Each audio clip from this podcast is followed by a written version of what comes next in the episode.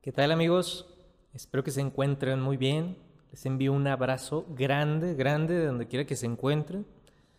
Y qué más, pues saludarlos en una emisión más de esto que es el efecto TAD, que esperamos que pueda ser un efecto de transformación.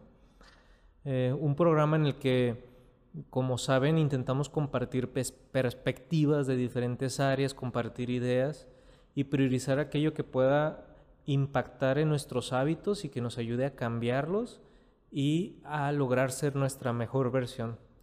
Por eso el día de hoy quiero hablar de un tema que creo que se ha vuelto relevante. Eh, estamos entrando al tema de la nueva normalidad y hay una realidad que nos interviene a todos respecto a cómo sobreponernos a la crisis, cómo la vamos a afrontar. Y quiero sacar un viejo conocido del baúl de los conceptos empresariales, ¿no? Que, que ha venido tomando eh, pues auge, ¿no? En los últimos años, pero que yo creo que hoy se vuelve relevante, ¿no? El tema es, es la resiliencia. Pero no quiero hablar de lo que comúnmente se habla de resiliencia, sino quiero abordarlo desde una perspectiva de salud mental, de higiene mental.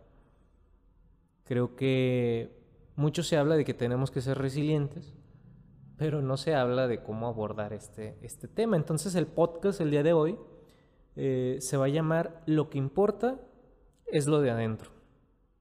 Entonces vamos a ver qué es lo que hay dentro de nosotros y cómo desde esa perspectiva entender y lidiar, saber lidiar con nuestros demonios, nos va a permitir afrontar nuestra realidad de una mejor manera.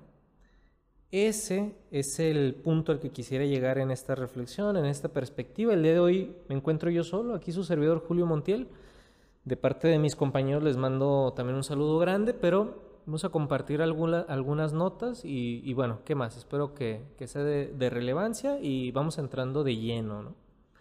Quisiera comenzar compartiéndoles que cuando estudié psicología me fui dando cuenta de que para muchas personas los temas relacionados a la salud mental parecían de segundo término o muy insignificantes o a los cuales se les daba poca importancia.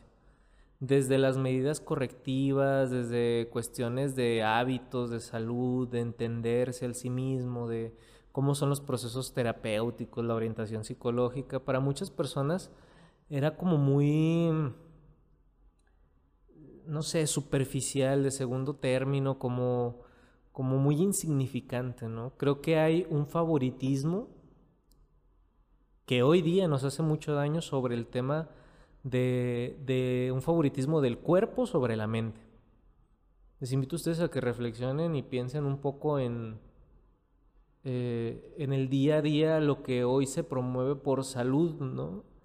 Y comúnmente salud está ligada al color verde y cuando hablamos de salud hablamos de gimnasio, hablamos de nutrición, cuando hablamos de salud hablamos de bienestar físico. ¿Cómo estás? Estoy bien y comúnmente lo referimos a algo físico, ¿no? O sea, pues me encuentro bien. Cuando no estamos bien, digo, tenemos, tengo hambre, estoy incómodo y comúnmente nuestro lenguaje referencia lo físico, lo corporal. Piensen en un niño yo, yo tengo hermanas, ya, ya no tan pequeñas, pero recuerdo que eh, a muy corta edad aprendieron a lavarse los dientes, aprendieron a, a que tenían que lavarse las manos antes, después de comer, a mantener una higiene con su cabello, con su cuerpo, con su cara. Y piensen en niños pequeños que desde los primeros 3, 4 años comienzan a adquirir estos hábitos y ya saben cómo lavarse los dientes, pero eh, si, lo llevamos a un, panorama fuera de este, de este contraste y favoritismo, ¿cómo nos enseñan a cuidar también nuestra salud mental? ¿Qué aprendemos de papá, de mamá, para mantener una higiene emocional, una higiene mental? De la misma manera en la que aprendemos a, cuidar nuestro cuerpo y a mantenernos limpios y aseados porque es por salud, ¿no? Llega una, etapa, ¿no? En la edad en la que uno empieza pues a medir un poco más qué es lo que come, ¿no? A dedicar un tiempo más al ejercicio, a, empezar a filtrar hábitos por el tema de la salud física, que no me malentiendan, yo creo que es muy importante. Pero lo que voy es que dentro del tema de salud no se está considerando, no se le está dando tanta relevancia a lo que hay adentro, ¿no? Cuando alguien se siente deprimido, triste o sufre algo de ansiedad o eh, siente algún miedo, eh, por lo general se minimizan esas problemáticas y todavía al día de hoy hay muchas personas que piensan que ir al psicólogo pues está de más, ¿no? O que es para personas que están, que están locas. Entonces, hay, hay una divergencia importante en eso, ¿no? Imagínense que mm, eh, pasa mucho en estos casos, por aquí eh, quisiera enfatizar un, ejemplo, ¿no? Eh, que cuando alguien está triste, ¿no? Y comparte con otro, y pues es que me siento triste, me siento mal, y muchas personas reaccionan de manera muy, muy simple, ¿no? O sea, ya no llores, no te sientas mal, este, ánimo, échale ganas, ¿no? Y yo a veces comparo que las heridas psicológicas, imaginen una herida física, ¿no? Es como, como si alguien se quebrara una pierna y, y, otra persona le dijera, ánimo, no pasa nada, tú, el dolor está en la mente, tú, este, tú levántate y camina, pero la pierna está quebrada o está sangrando o la herida está, está brotando y, si minimizáramos esa herida, ¿no? Luego, cuando tenemos los cursos de la norma 035 y compartimos algo de este tema, les, les pongo el ejemplo de, de, los primeros auxilios psicológicos o la contención, ¿no? La norma pide este, atención psicológica inmediata frente a acontecimientos traumáticos severos y cuando alguien, eh, en teoría, cuando alguien sufre eh, alguna herida emocional o mental, pues debería de haber unos primeros auxilios psicológicos. Y yo les pongo este ejemplo de que imaginen que alguien sufre un accidente en la empresa, ya sea que se quema o se electrocuta o tiene algún percance en una máquina, un golpe, una fractura o, algo, ¿no? Que son imágenes muy fuertes. Y alguien este, llega inmediatamente se le da primeros auxilios, ¿no?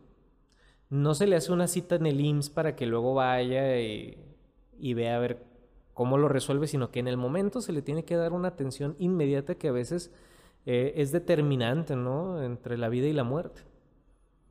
Porque se sabe que es grave, ¿no? Eh, la alteración en el cuerpo, la herida en el cuerpo. Pero con el tema psicológico como que no se le da importancia. Y, yo lo he visto, tuvimos la oportunidad de trabajar hace tiempo con una empresa que tuvo, tuvieron un accidente en carretera, personas que, que iban eh, en, esta empresa, eh, iban pues, en carretera manejando y, hubo un accidente, ¿no? Pues un accidente muy, muy fuerte, las personas gracias, quedaron muy bien, pero tuvieron que regresar a, sus jornadas de trabajo al día siguiente como si nada, ¿no? no se les dio ninguna contención, no hubo nada que pudiera este, contener ¿no? toda la emoción y todas las cosas que se generan. ¿no? A las heridas psicológicas a veces no les damos tanta atención como, como a las heridas físicas. Entonces, algo de esto lo ligo con el tema de la resiliencia y, y lo quisiera abordar desde algunos puntos que podríamos entender como heridas dentro de... Eh, entendemos la resiliencia como esta capacidad de afrontar la realidad, pero a veces no nos damos cuenta que eh, las principales problemáticas que no nos permiten afrontar esa realidad y sobreponernos son cosas que están dentro de nosotros.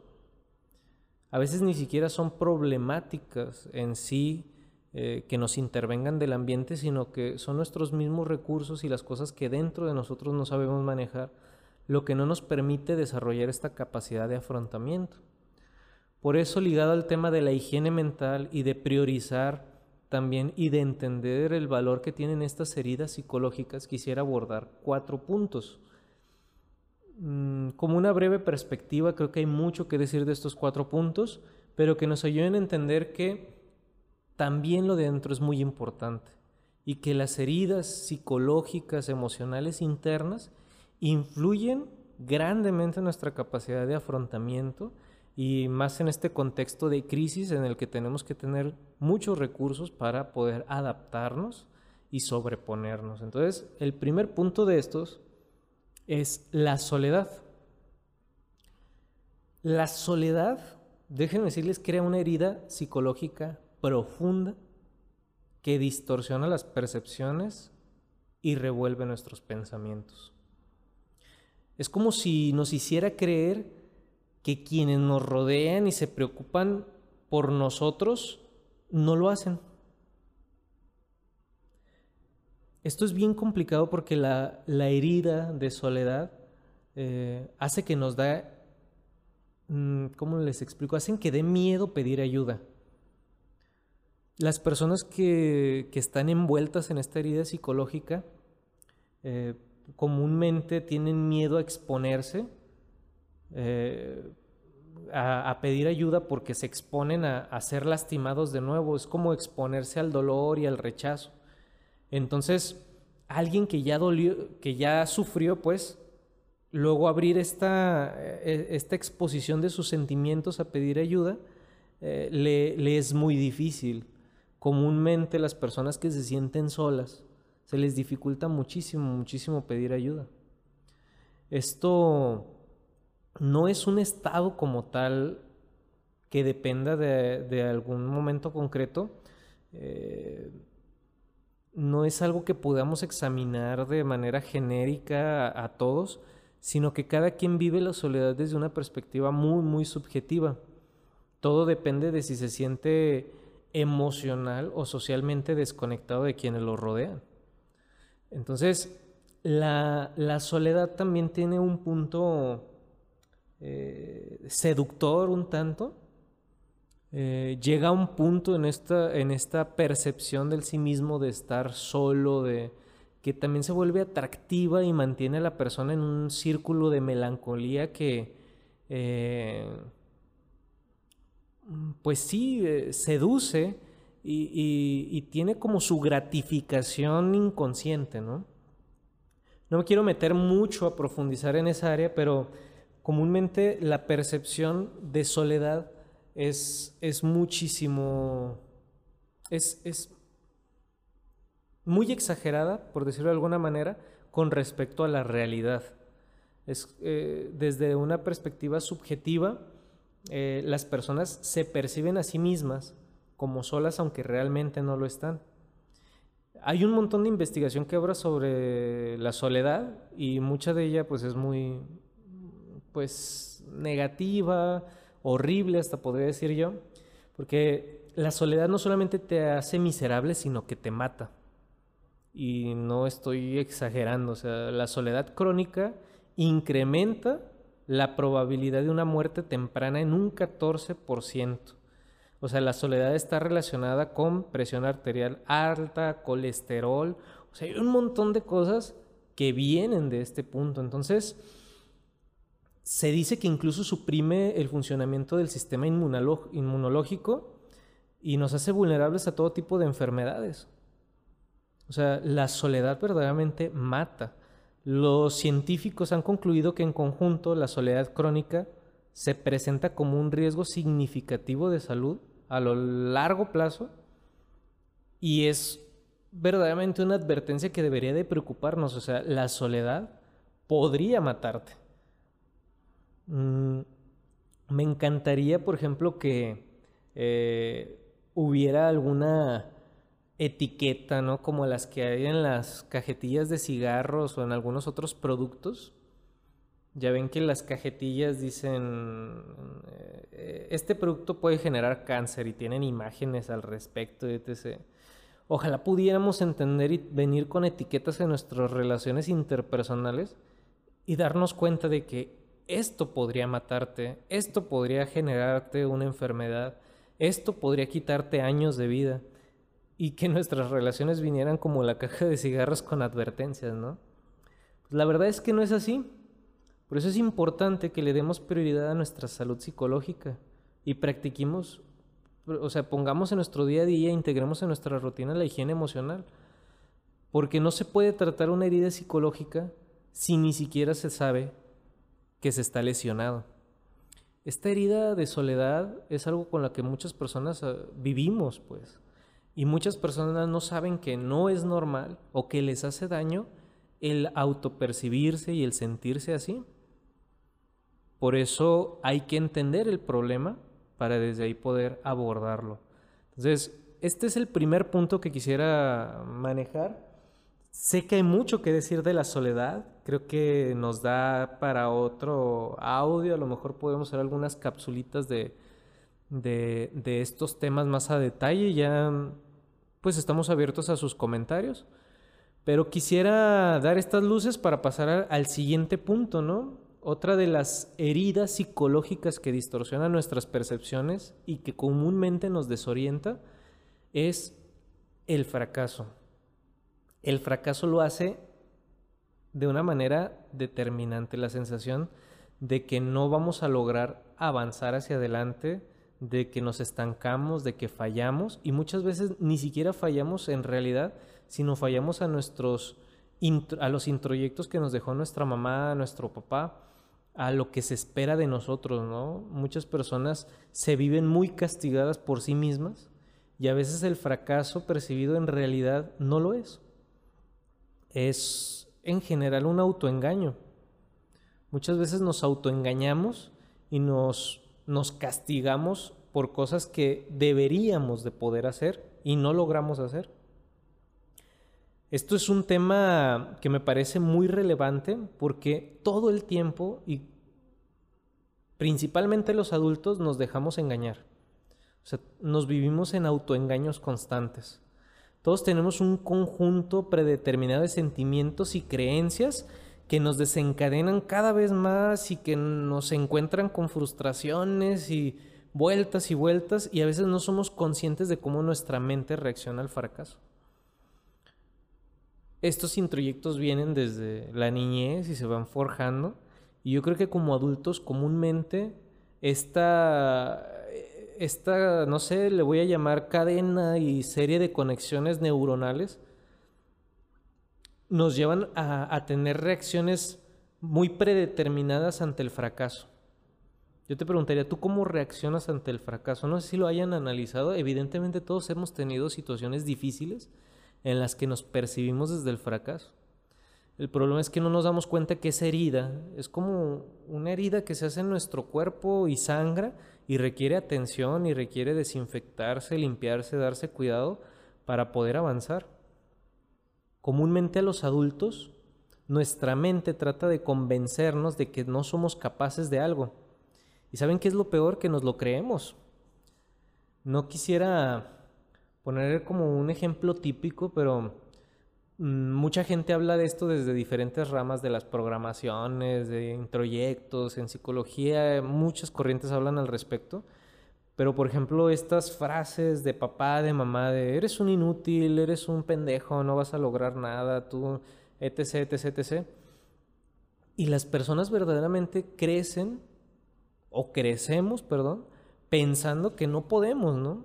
Y estos introyectos, deja de estar papá, deja de estar mamá, deja de estar cierta figura, pero los introyectos se quedan y nos dirigen hasta terminar de convencernos de que no podemos, ¿no? En terapia familiar sistémica se habla mucho de la profecía, que, es esto, ¿no? Personas que se la viven pensando, es que mi pareja me va a engañar, y es que a lo mejor me engaña, y es que a lo mejor sale con otro, y empiezan a generar y a cambiar conductas que inconscientemente, eh, o sea, están allí, lo manipulan, y termina verdaderamente actuando de manera que la persona lo termina engañando, ¿no?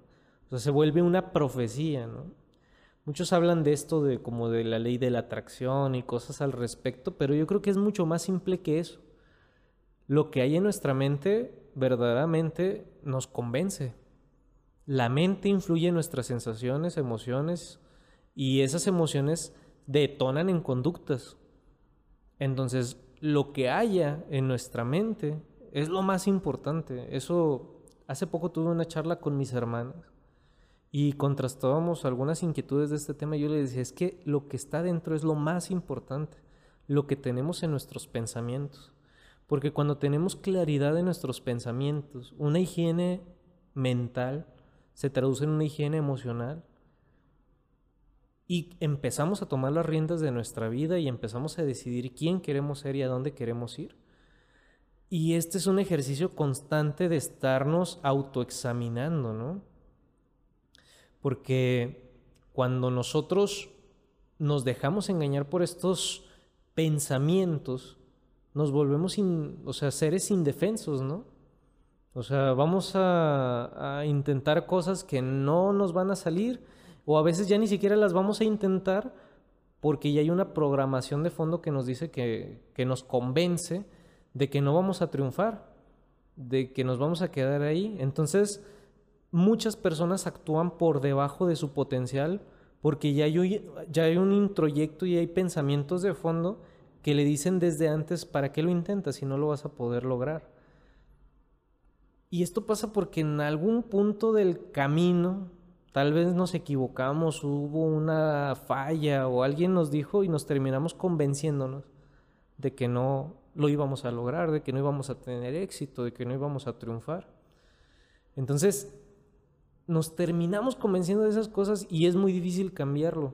Esto es un tema que de fondo me apasiona bastante y que con el que yo les comparto he tenido que lidiar bastante esta idea de, fracaso.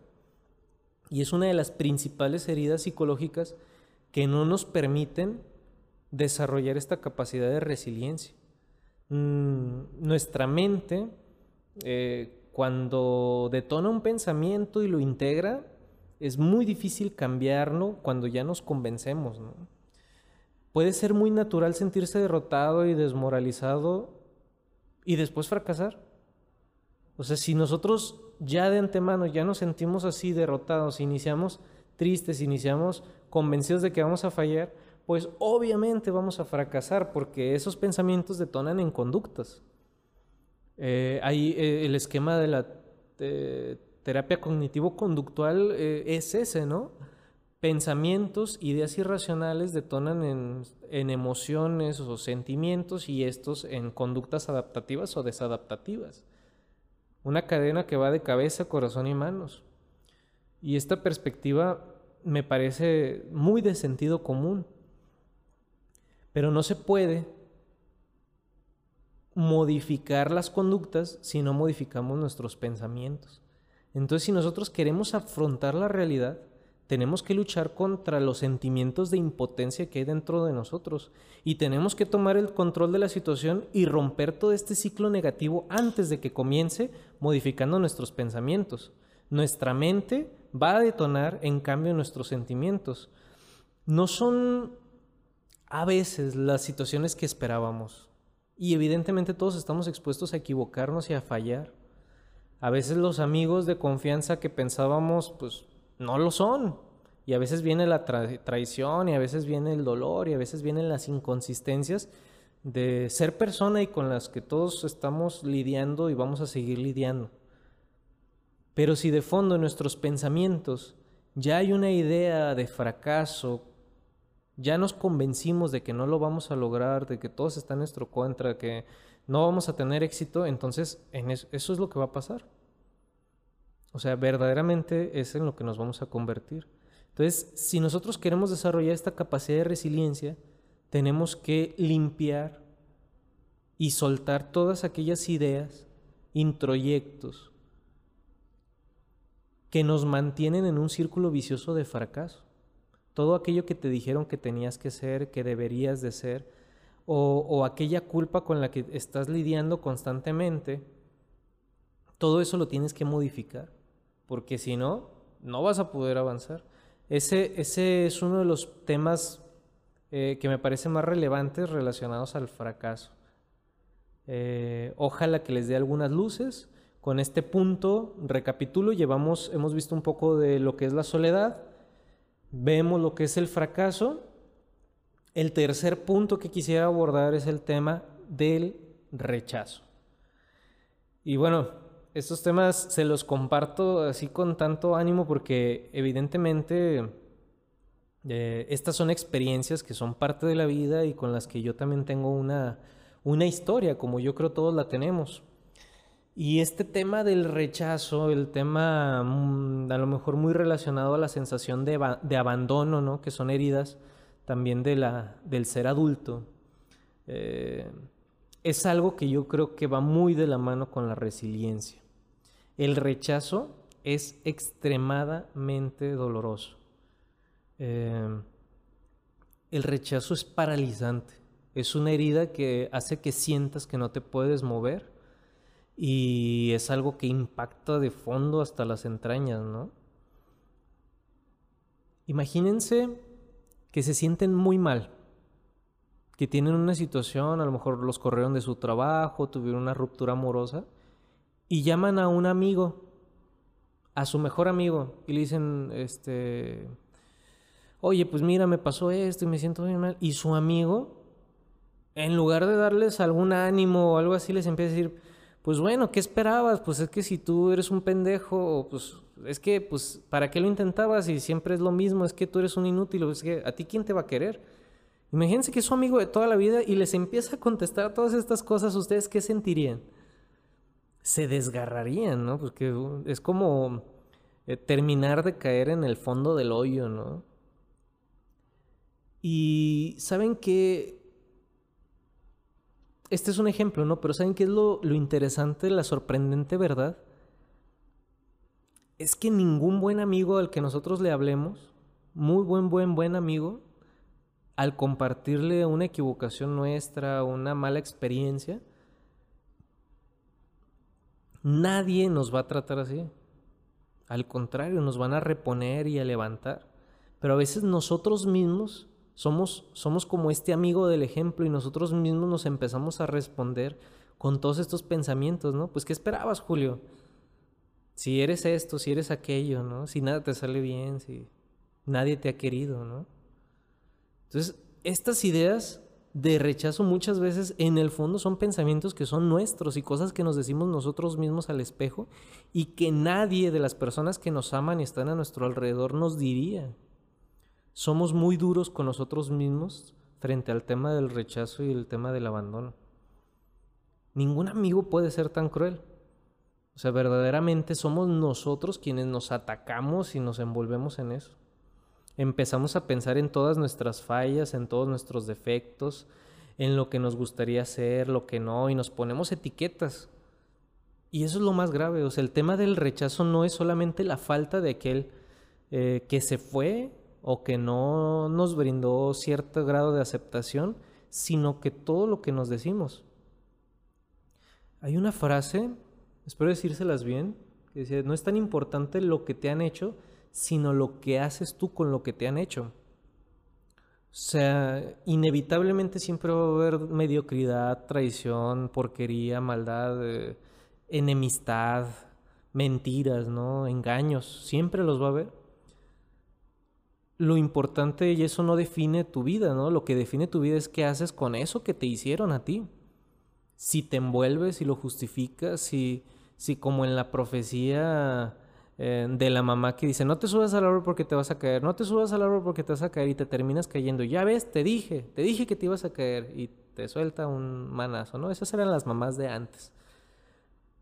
Pero no envolvernos en esta profecía de, ya, alguien te hizo algo malo, alguien te traicionó, alguien te mintió y tú te quedas allí envuelto y dándole vueltas y es que sí es verdad, es que nadie me va a querer, es que yo no valgo nada, es que eh, siempre he sido el número dos o todos querían más a mi hermano mayor, a mi hermana mayor o, pasa mucho con el tema de, de, los padres que se divorcian y estas heridas de abandono con, con el papá ausente o la mamá ausente, ¿no? es que si ni mi papá me quiso, si ni mi mamá me quiso, pues ¿quién más me va a querer? Entonces, esta herida de rechazo creo que es muy relevante porque empezamos a pensar verdaderamente en todas nuestras fallas y en todo lo malo, ¿no? Y nos lo empezamos a repetir. Y es interesante que lo hagamos porque nuestra autoestima ya está herida. Cuando hablamos de higiene emocional, higiene mental y estos temas, el amor propio, aquello que percibimos de nosotros mismos, nuestro autoconcepto, nuestro autoestima, el amor que nos tenemos a nosotros mismos, va a ser determinante en el afrontamiento de estas heridas, el, resarcir una herida de rechazo.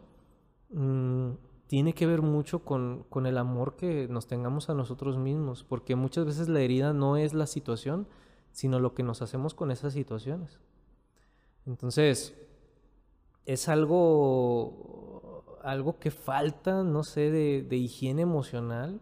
Yo creo que esto pasa mucho, eh, por ahí Freud habla de que el inconsciente no tiene, no tiene tiempo, es atemporal. No me quiero meter en corrientes psicoanalíticas, ni mucho menos, sino que esta frase me parece relevante porque las heridas psicológicas yo creo verdaderamente que tampoco tienen tiempo. Y cuando vuelve a nuestra mente, eh, ahorita voy a hablar un poco de eso, de la rumiación, cuando viene a nuestra mente el rechazo, la soledad, el fracaso, lo volvemos a experimentar con la misma carga emocional y afectiva que, en ese momento. Entonces, eh, el tiempo va haciendo que esto, esta herida se agrave cuando no se atiende. No sé si estas notas sirvan para ejemplificar un poco, no me quiero detener tanto allí, pero sabemos verdaderamente, nosotros lo hablamos mucho en el tema de la norma 035, que cuando nuestra autoestima es baja, pues somos mucho más vulnerables al estrés, a la ansiedad y que pues los rechazos y los fracasos se vuelven más fuertes y nos es más difícil sobreponernos a ellos. Entonces cuando hablamos de resiliencia, no es nada más decir, ah, ya, le voy a echar ganas y voy a afrontar y tengo que levantarme y echarle ganas. O sea, no. Resiliencia es tener higiene con nuestros pensamientos, con nuestra historia personal, saber perdonarnos, dignificar nuestra propia vida,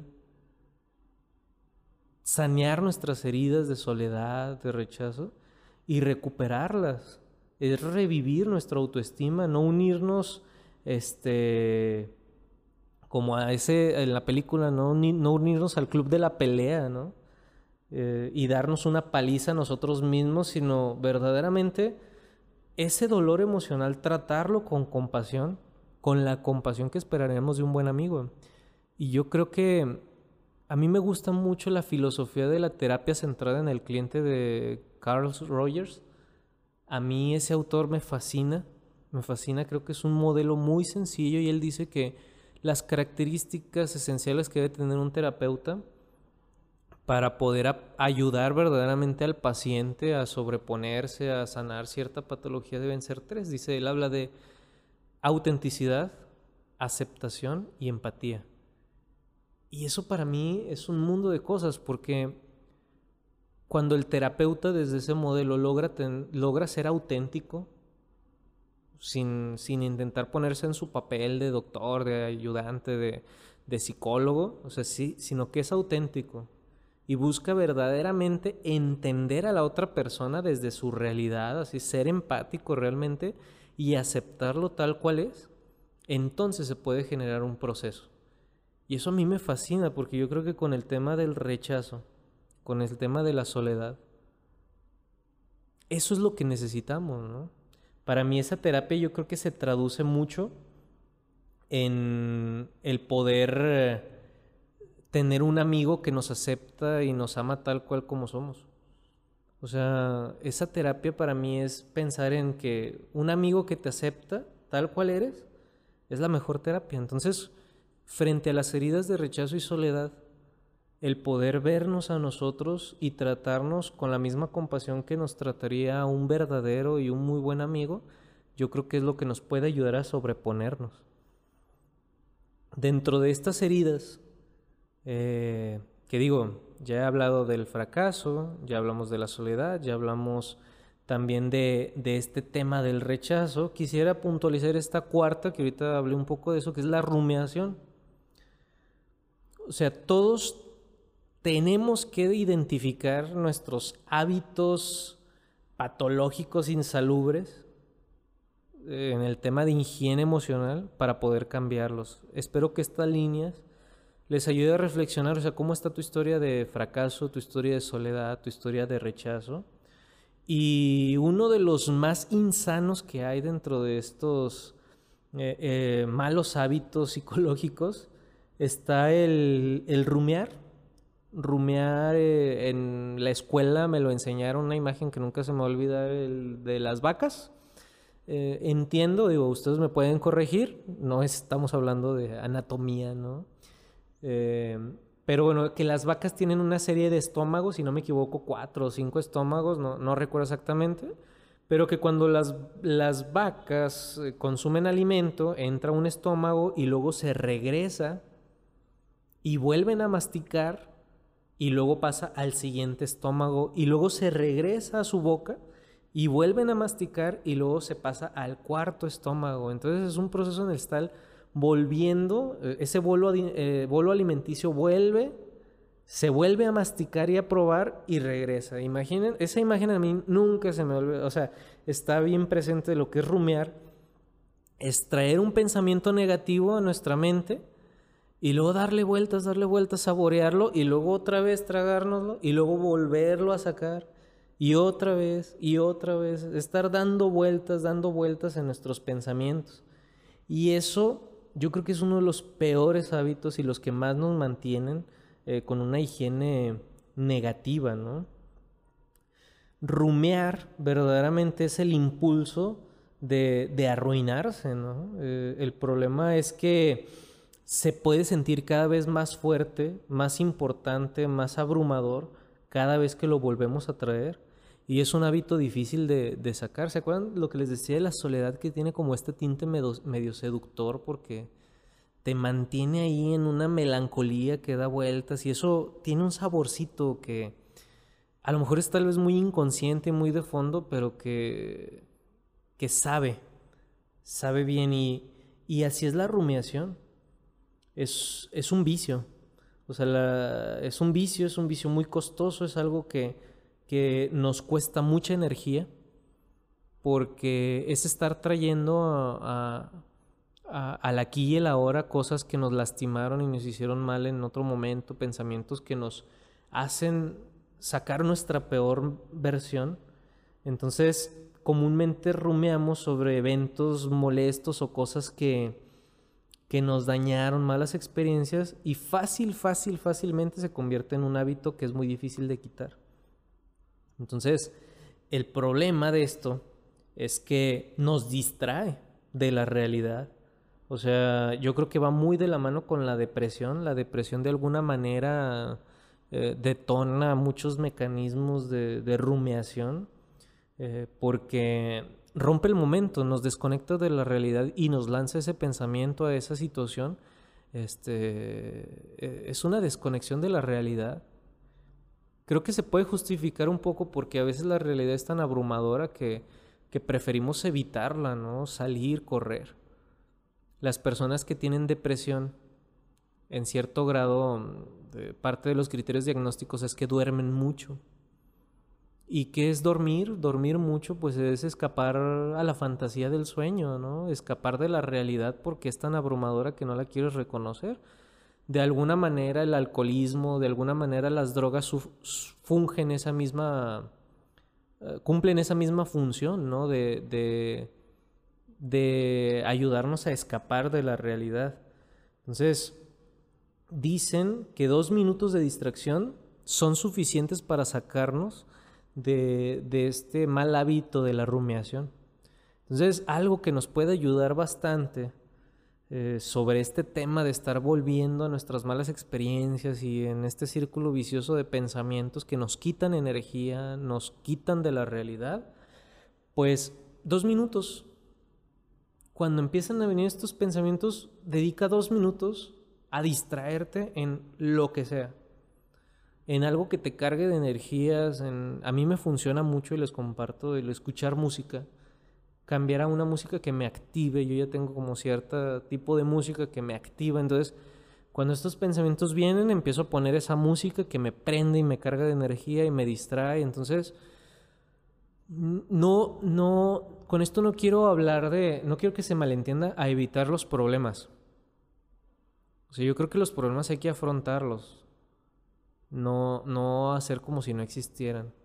Yo hablo respecto a la rumiación, a cosas que ya pasaron, que ya nos hicieron daño y que ya no hay razón para traer aquí, al aquí y el ahora, y que estamos envueltos en ese vicio de estarlos saboreando, ¿no? Y remasticando este, para hundirnos en nuestra melancolía. Entonces, frente a esos pensamientos sí hay que distraernos, evitarlos. Ahí sí. Frente a los problemas no. Los problemas cuando están existen y hay que afrontarlos, hay que estar en la realidad, pero en este mecanismo muy autodestructivo y vicioso de rumear, yo, yo sí creo que vale la pena distraerse y eso es algo muy recomendado. Eso es algo que no lo digo yo, o sea, viene, es, es, un, es una estrategia de intervención frente a esto. Cada vez que hay un pensamiento inquietante, perturbador, negativo, me obligo a pensar en otra cosa hasta que el impulso pase. Y en una semana, o sea, van a ver cómo toda la perspectiva cambia. O sea, se empieza a ser más positivo y empiezan a estar más en la realidad y en el aquí y el ahora.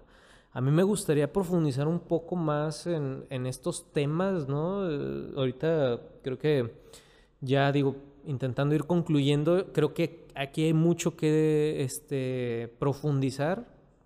Quisiera ver si les interesan estos temas para seguir profundizando y compartir algunas otras notas de, esto que para mí son pensamientos.